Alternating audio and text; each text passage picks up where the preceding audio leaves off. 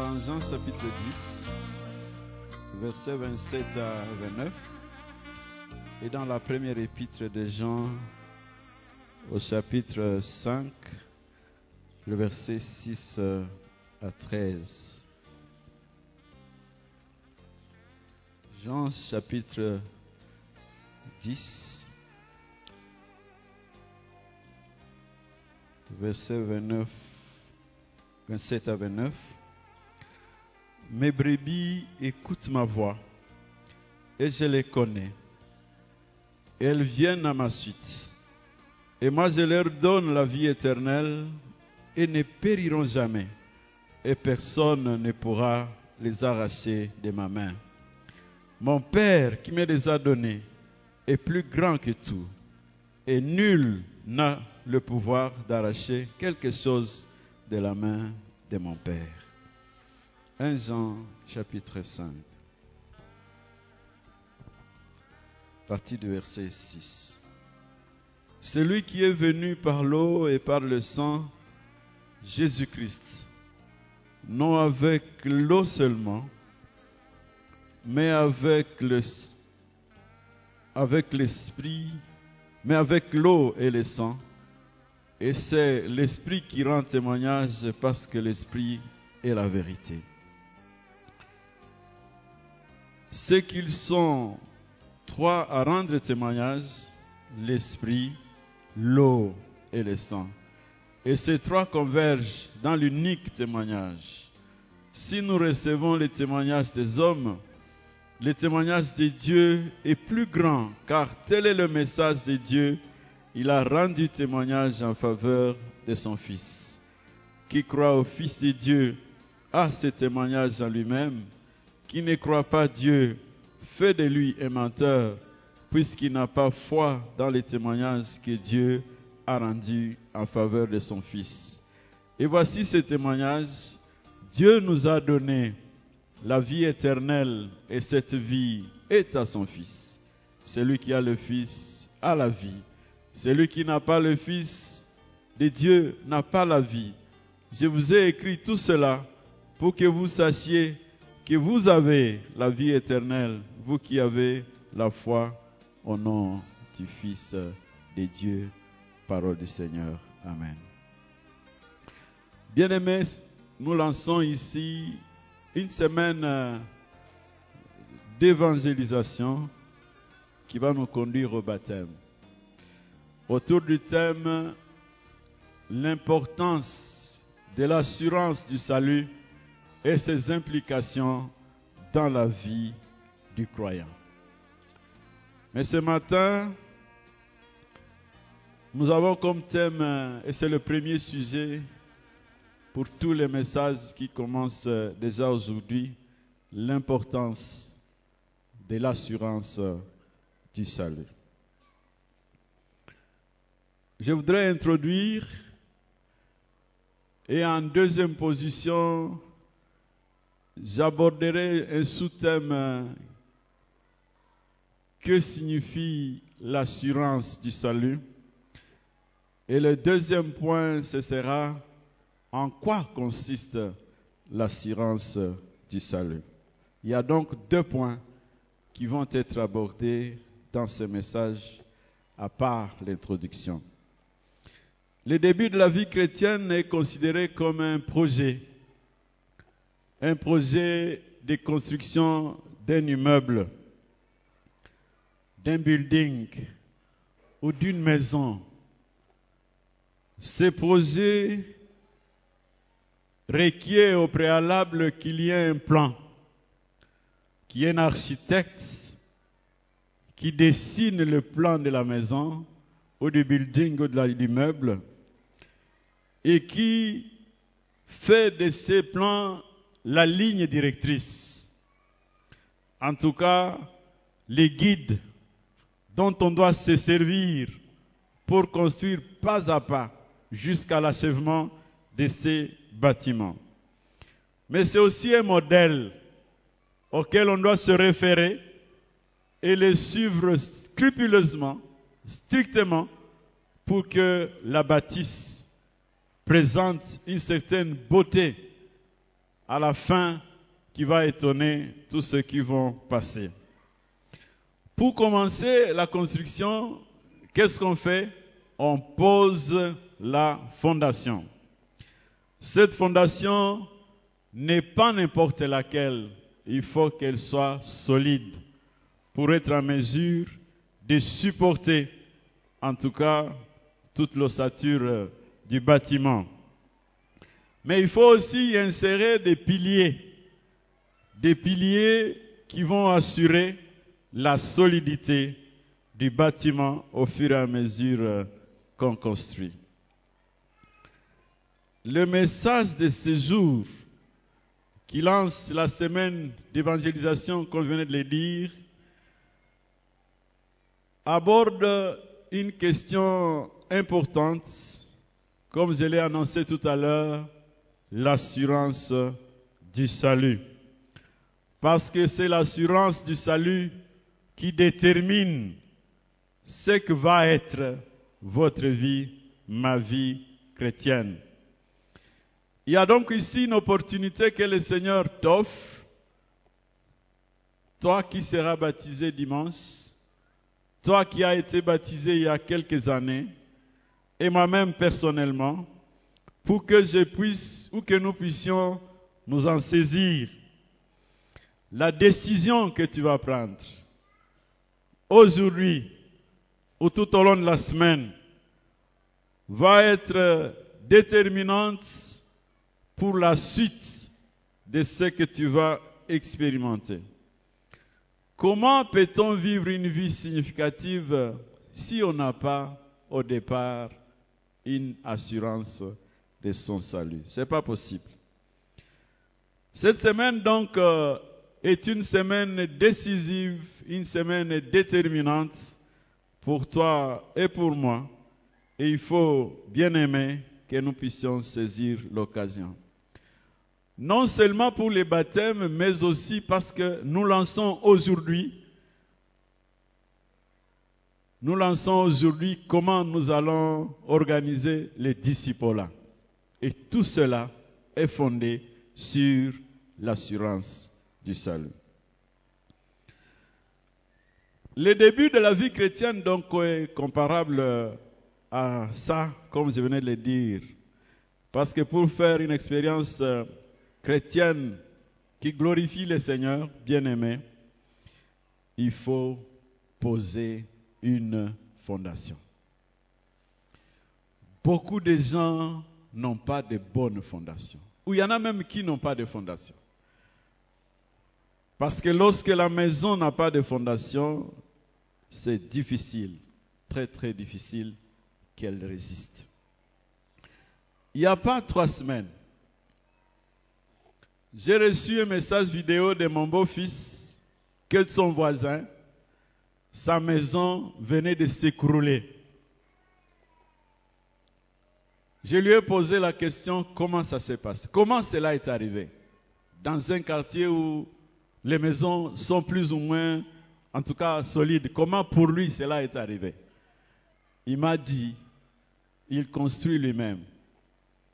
Il n'a ni architecte, ni maçon. Enfin, il a des maçons, mais il n'a pas d'architecte, il n'a pas d'ingénieur.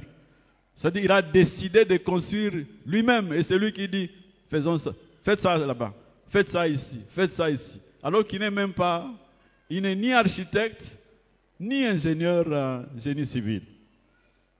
Et ce qui est arrivé, est arrivé. La maison s'est écroulée au début de l'après-midi. Fort heureusement, il n'y a pas eu de mort. Mais supposez que cela ait eu lieu la nuit. Serait-il vivant? Non.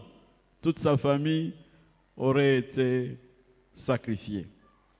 Parce qu'il n'a pas été sage de mettre sur pied un plan et d'avoir des ingénieurs qui peuvent l'aider à poser la fondation. L'assurance du salut est donc une fondation sûre, solide.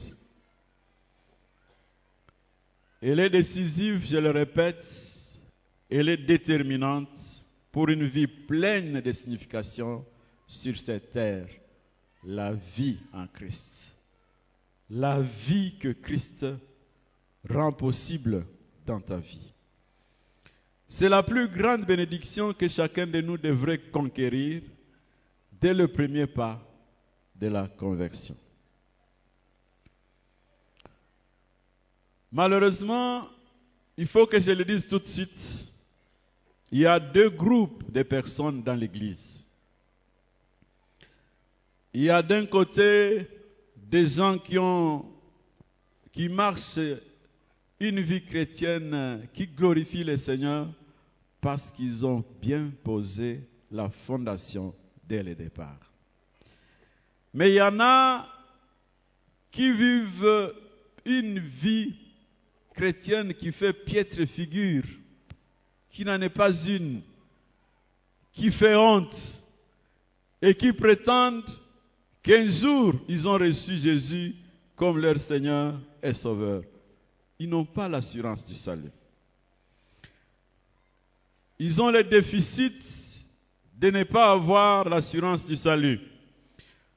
Et ce qui arrive malheureusement, c'est que ils s'enferment dans un certain orgueil, lequel? Ils se disent qu'il est impossible à quelqu'un, il est impossible à un homme, à une femme, il est impossible à un garçon, à une fille de prétendre qu'il a l'assurance du salut parce qu'on ne sait jamais. On ne sait jamais. Il faut être humble. Pour être humble devant le Seigneur, il ne faut jamais dire qu'on a été sauvé. Si on le dit, si les choses ne marchent pas après, les gens vont se moquer de vous. Bien-aimés, ces personnes-là sont à plaindre. Dans 1 Jean chapitre 5, versets 9 à 10, que nous avons lu, dit ceci. Si nous recevons les témoignages des hommes, les témoignages de Dieu, et comment? Il est plus grand que les témoignages des hommes. Et il a ajouté, tel est le témoignage que Dieu a rendu en faveur de son Fils. Qui croit au Fils de Dieu a ce témoignage en lui-même. On peut fabriquer un témoignage, mais au fond de soi, on sait que ce qu'on dit est faux. On peut se fourvoyer en croyant qu'on on a été sauvé, mais au fond de soi-même, on sait que c'est faux. Parce que tout simplement, celui qui, qui rend ce témoignage a ce témoignage d'abord en lui-même. Quel est le témoignage Qui croit au Fils de Dieu, qui ne croit pas au Fils de Dieu, fait de lui un menteur. Si au plus profond de vous-même, vous n'êtes pas en mesure de rendre témoignage alors que vous prétendez, vous prétendez avoir connu le Christ, vous niez que vous ne pouvez pas avoir l'assurance du salut, vous faites de Dieu un menteur. Et c'est grave. Parce qu'il a rendu témoignage au sujet de son fils, que celui qui a le fils, il a quoi? Il a la vie. Celui qui n'a pas le Fils de Dieu n'a pas la vie. C'est ça qui va être même le sujet de la prédication qui va clôturer la semaine, donc dimanche prochain. Vous ne pouvez pas vous enfermer dans une prétendue humilité en disant qu'on ne peut pas avouer qu'on a l'assurance du salut tant qu'on est dans la chair, tant qu'on est sur la terre. Si vous croyez que ça c'est l'humilité, vous avez un problème. C'est une fausse humilité. Parce que la parole de Dieu est claire. Si je crois au témoignage des hommes, il y a des filles ici, quand un garçon lui dit je t'aime, elle est emportée. Il y a des garçons ici, quand une fille lui dit frère, je t'aime, il ne dort plus. Il devient poète. Le téléphone, tout le temps, des messages. Il ne peut pas dormir sans appeler la personne parce que la personne a dit, je t'aime. Mais si Dieu te dit, je t'aime, et toi tu dis, je ne suis pas sûr que, tu m'aimes, qui est menteur C'est Dieu ou c'est toi? C'est Dieu, c'est toi, parce que tu as fait de Dieu un menteur. Alors, que signifie l'assurance du salut?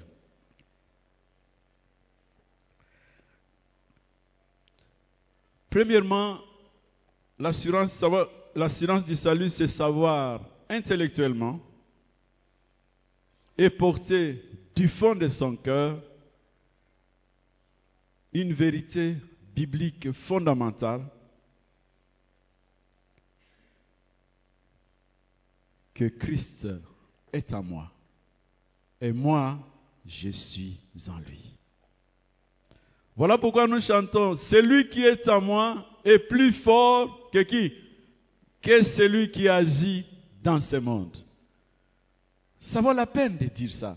Ça vaut la peine de reconnaître et d'affirmer par le fait que j'ai écouté l'évangile, la parole de Dieu qui m'a touché, qui a annoncé que je suis né dans le péché et que je vis dans le péché et que la religion ne peut pas me sauver. Mes parents, même, même s'ils sont pasteurs, ne peuvent en aucun cas me sauver. Que mon éducation religieuse depuis l'enfance dans l'église ne peut en aucun cas me sauver. Mais j'écoute l'évangile qui me dit que Dieu n'a trouvé qu'une seule solution. Il a envoyé son fils Jésus, qui a vécu sur la terre, qui a proclamé l'évangile de la proximité du royaume de Dieu et qui a accompli des miracles sur cette terre, mais il a été arrêté. Il a été mis à mort. Il a été crucifié. Le troisième jour, il est ressuscité d'entre les morts. Et dès sa résurrection d'entre les morts, celui qui croit en lui a la vie éternelle. Alléluia. Celui qui croit en lui, celui qui met foi en lui, celui qui met toute sa confiance en l'œuvre qu'il a accomplie à la croix, il a la vie éternelle. Christ vient habiter en lui et lui habite en lui. Si tu crois ça du fond de ton cœur, tu seras sauvé tu seras sauvé. Et donc, désormais, il y a une conviction qui va t'habiter, c'est que tes péchés sont pardonnés. Et que ni la colère, ni les jugements de Dieu ne pourront jamais t'atteindre. Ça, c'est une conviction. Elle est fondamentale dès le début de la foi chrétienne. Deuxième chose, Reconnaître que je suis devenu un enfant de Dieu. Selon Jean chapitre 1 verset 12. À tous ceux qui l'ont reçu, à tous ceux qui croient en son nom, il leur a donné le pouvoir de devenir enfants de Dieu. Non du sang, ni de la volonté de la chair, ni de la volonté de l'homme cet acte-là que tu poses en le recevoir, en mettant toute ta confiance en lui, te donne l'assurance de la vie éternelle ici et maintenant. Te donne l'assurance du pardon de tous tes péchés. Te donne l'assurance d'avoir la paix avec Dieu. Romains chapitre 5, et le verset 1 le dit assez clairement. Ainsi donc justifiés par la foi, nous sommes en paix avec Dieu par notre Seigneur Jésus-Christ. Par lui, nous avons accès par la foi à cette grâce à laquelle nous sommes établis et nous mettons notre orgueil dans l'espérance de la gloire. Alléluia. En Christ, nous sommes justifiés par la foi. Et nous avons la paix avec Dieu. Cette paix que le monde ne peut pas nous donner, le Christ nous la donne. Alors là où cette assurance n'existe pas, cette assurance du salut, l'assurance de la vie éternelle, l'assurance d'avoir reçu le pardon de ses péchés, l'assurance d'être en paix avec Dieu. Là où cette assurance n'existe pas, bien aimé, c'est la peur, c'est l'incrédulité, c'est le doute, c'est la honte, la honte même de rendre témoignage de ce que Christ a réalisé dans ta vie. C'est l'hésitation. C'est une vie instable. Tu tombes aujourd'hui, tu te relèves demain. Tu te relèves aujourd'hui, tu tombes demain. C'est une vie de haut et bas. Cette vie de haut et bas n'est pas, ne doit pas être ta vie. C'est une vie où je n'ai pas confiance ni en Dieu, ni en ses promesses, ni en moi-même.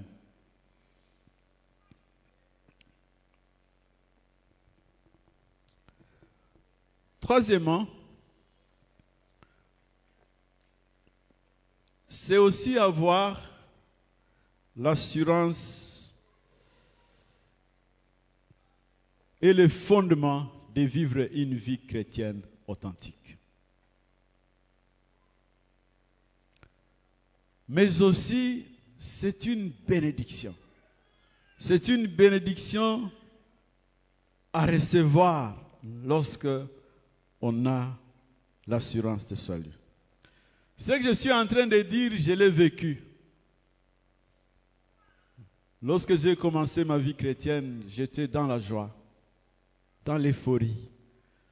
J'avais découvert, et le verset qui m'a vraiment frappé ce jour-là, c'est le verset de 1 Jean chapitre 5, verset 12.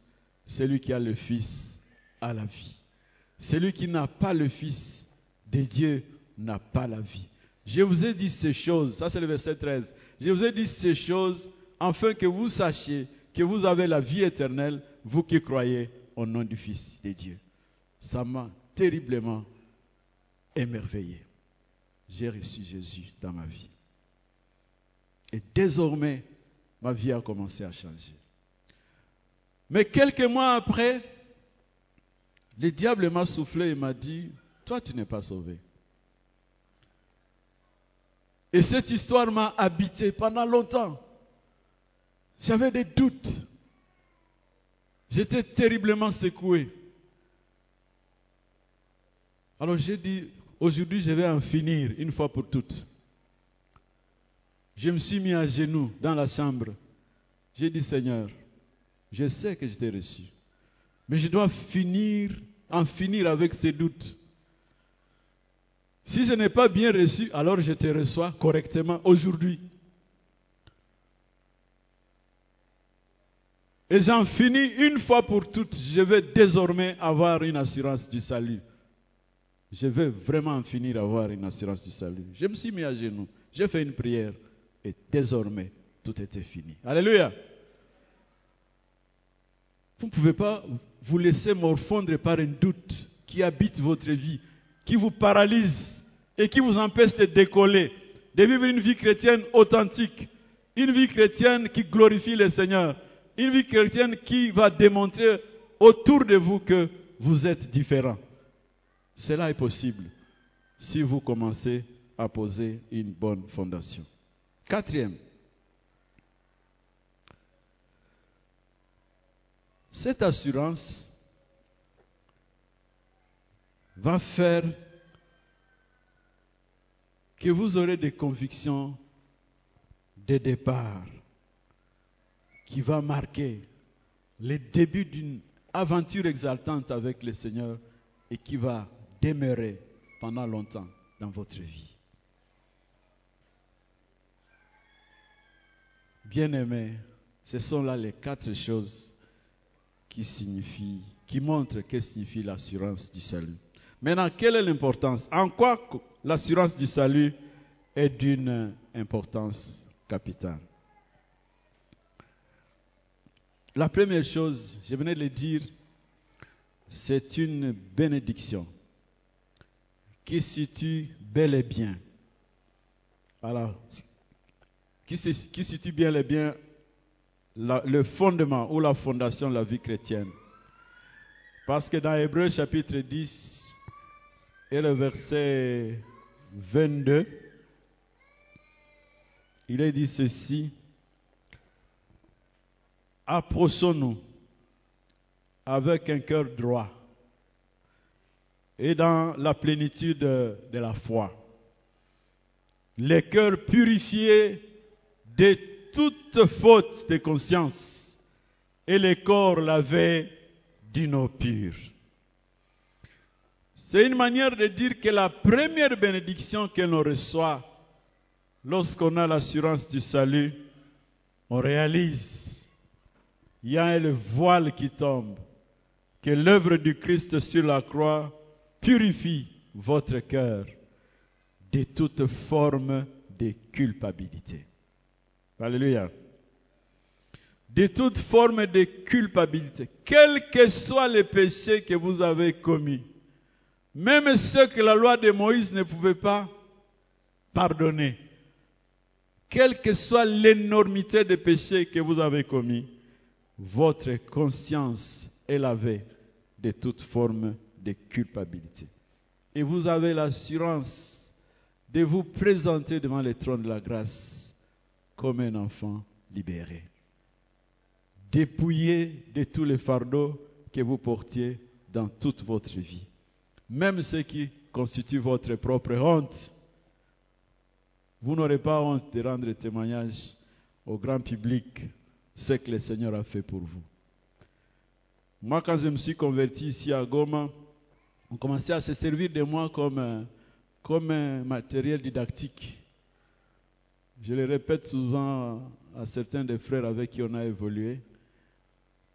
Toutes les fois qu'on allait à l'évangélisation, on disait Mouderwa, témoignez. Est-ce que j'ai refusé de témoigner? J'ai témoigné. J'avais la joie de rendre témoignage et même de dire des choses que j'avais vécues pour que le Seigneur constate que je suis heureux qu'il m'a vraiment pardonné. Deuxième, l'assurance de la vie éternelle détruit l'égocentrisme. C'est-à-dire quoi? Parce qu'il y en a parmi nous qui croient qu'ils peuvent se justifier par les œuvres. Ils croient que le Seigneur peut les accepter parce qu'ils font ceci ou cela pour lui. Il y en a qui font un effort. Peut-être qu'il était un alcoolique, il abandonne l'alcool. Et il croit que parce qu'il a abandonné l'alcool, le Seigneur là, il est devenu chrétien. Non, vous pouvez abandonner l'alcool sans être un enfant de Dieu. Parce que les médecins peuvent vous dire que tu feras quoi? Tu vas laisser. Mais ça ne fait pas de toi un enfant de Dieu. Ça ne peut faire de toi un enfant de Dieu que si, à cause de la nouvelle expérience que tu as, le Seigneur te rend capable d'abandonner ça. Il y en a aussi qui croient qu'en devenant choristes, ils seront justes devant Dieu. Ou en chantant pour le Seigneur, en étant dans les groupes de prière de l'Église, en donnant l'offrande, les dîmes et consorts, ou en faisant ceci ou cela. Vous ne pouvez pas vous justifier par les œuvres. Parce que s'il était possible que nous soyons justifiés par les œuvres, alors, bien aimé, Jésus ne serait pas mort. Ephésiens chapitre 2.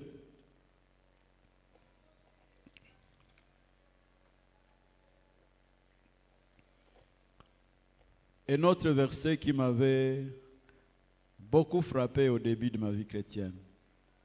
Verset 8 à 10. C'est par quoi que vous êtes sauvés? C'est par la grâce que vous êtes sauvés. Au moyen de quoi? De la foi. Mais ce n'est pas Ce n'est pas par les œuvres, afin que personne ne se glorifie. Verset 10. C'est lui qui nous a fait. Nous avons été créés en Jésus-Christ pour les bonnes œuvres que Dieu a préparées d'avance afin que nous nous, y engagions. Je dois être clair. J'ai dit qu'on ne peut pas être sauvé par les œuvres, mais le verset 10 dit nous sommes sauvés pour les bonnes œuvres. C'est différent. Ça dit que si les œuvres ne peuvent pas nous sauver, mais lorsque nous sommes sauvés par la grâce au moyen de la foi, c'est le don de Dieu, afin que personne ne puisse se glorifier, nous sommes désormais recréés en Christ, parce que nous sommes devenus une nouvelle créature. Désormais, nous allons accomplir des bonnes œuvres. Ce qu'on appelle les œuvres de la foi, qui sont la conséquence d'une vie authentique que Christ rend possible dans notre vie, lorsque nous avons posé une très bonne fondation. Il faut donc que nous puissions désespérer de nous-mêmes, découvrir que nous n'avons rien à nous qui peut nous sauver. Il n'y a rien autour de nous qui peut nous sauver, mais c'est Dieu qui a pris l'initiative pour notre salut et il a envoyé son Fils. Que nous puissions découvrir une vérité essentielle, c'est que Christ et la vie éternelle sont inséparables. Celui qui a le Fils a la vie. Troisième, l'assurance du salut, ça c'est l'importance, rend possible une vie de joie, de fierté dans l'œuvre que Christ a accomplie à la croix. Voilà pourquoi en Romains chapitre 5, il a dit, nous mettons notre orgueil. Nous mettons notre orgueil dans nos détresses, sachant que la détresse produit l'espérance. Et l'espérance, non, la détresse produit la persévérance, m'excuse, la détresse produit la persévérance, la persévérance produit la fidélité éprouvée, la fidélité éprouvée produit l'espérance, et l'espérance ne trompe pas parce que l'amour de Dieu a été répandu dans nos cœurs par l'Esprit qui habite en nous. Nous allons vivre une vie de joie, même au milieu des difficultés, même au milieu des épreuves, au milieu des souffrances, au milieu des contrariétés auxquelles nous sommes en train de faire face. Cette assurance du salut, cette présence du Christ, ces trésors que nous portons dans les vases dans les vases de terre va faire effectivement que même les souffrances seront amoindries. Et nous allons marcher dans la joie, quel que soit ce que nous sommes en train de vivre. 4. L'assurance du salut revitalise la vie chrétienne. Revitalise la vie chrétienne. Nous avons l'audace, nous avons le courage d'affirmer sans peur. Nous avons reçu un jeune homme hier au consistoire qui a dit qu'il a vécu une vie qui n'avait pas de signification. Et il a dû s'arrêter. Il a dit, je ne veux plus continuer à servir le Seigneur en chantant. Je m'arrête jusqu'à ce que le Seigneur va me relever pour que je puisse avoir un nouveau départ. J'ai aimé ça. Mais il est allé jusqu'à dire, je vous défie. Il nous a dit, nous membres de consistoire, je vous défie. Vous allez vous rendre compte que j'ai complètement changé. Moi, je lui ai dit, défie-toi d'abord toi-même. Cette, cette réelle volonté de nous défier montre effectivement qu'il a l'audace, n'est-ce pas? Il a l'audace par cette expérience qu'il a faite d'affirmer son nouvel engagement devant Dieu. Mais aussi, ça revitalise la vie chrétienne dans la mesure où ceux qui ont l'assurance du salut ne blaguent pas avec les péchés. Ils ont soif d'une vie sanctifiée. Ils ont soif d'une vie sanctifiée. Parce que la nouvelle expérience qu'ils ont faite leur donne de comprendre qu'il y a un prix que Dieu a payé. Il y a un prix que le Christ a payé pour que je sois sauvé. Et parce qu'il a payé ce prix-là, je ne dois pas blaguer avec ce salut. Je marche en faisant attention. Parce que nous avons trois ennemis. C'est la chair, c'est le monde, mais aussi Satan. Je dois faire attention pour marcher de victoire en victoire. Je termine. L'assurance de la vie éternelle, c'est le dernier point, édifie une tente de sécurité permanente en Christ. C'est là que j'ai lu Jean chapitre 10, versets 27 à 29, où Jésus dit, mes brebis entendent ma voix. Ils entendent avec quoi? Avec les yeux ou avec quoi? Avec les oreilles. Ils entendent de leurs oreilles la voix du Seigneur. Ils font plaisir. Ils ont du plaisir à écouter la parole de Dieu. Ce plaisir d'écouter la parole de Dieu les conduit à répondre dans leur vie de chaque jour, dans l'obéissance à ce que le Seigneur dit. Ils vont expérimenter une sécurité absolue au fur et à mesure qu'ils se laissent interpeller par le Seigneur, qui est le bon berger. Au fur et à mesure qu'ils obéissent, ils vivent une vie d'obéissance du cœur, mais aussi de la vie, ils vont effectivement vivre une vie de sécurité. Ils vont expérimenter une sécurité absolue, car Jésus leur donne la vie éternelle. C'est ça la tente. Ils sont abrités sous la tente où il y a des hommes, des femmes qui sont conscients qu'ils ont reçu la vie éternelle. Qu'ils passent par des moments difficiles, des maladies, qu'ils perdent des êtres chers, qu'ils soient au chômage, que les affaires ne marchent pas, qu'ils se retrouvent malmenés par des non-croyants peut être malmené par la famille parce qu'ils ne connaissent pas le Seigneur, malmené par les non-croyants. Quel que soit le niveau de souffrance par lequel ils passent, ils vivent ce temps difficile en reconnaissant que personne, personne, alors personne ne pourra les ravir de la main du Seigneur. Alléluia. Personne. C'est une sécurité absolue que quoi qu'il arrive, personne ne pourra les ravir de la main du Seigneur. Parce que Jésus dit, celui qui me les a donnés est plus grand que tous.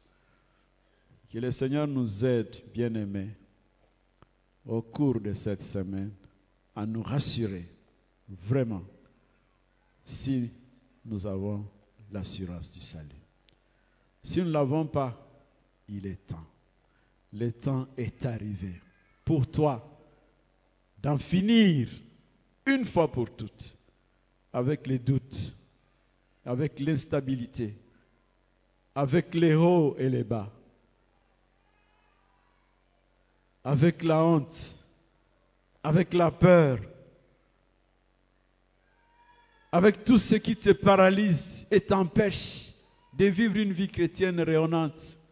Nous voulons avoir une église rayonnante mais cela ne peut se faire que par les membres qui sont rayonnants parce qu'ils ont construit une bonne fondation. Nous allons baisser la tête dans la prière. Et si tu sens bien aimé que tu as besoin que nous puissions prier pour toi, tu te lèves. Nous allons prier pour toi. Je sais que le Seigneur t'a parlé. Il faut en finir une fois pour toutes. Tu as certainement besoin que l'on puisse prier pour toi pour que tu connais ces nouveaux départs.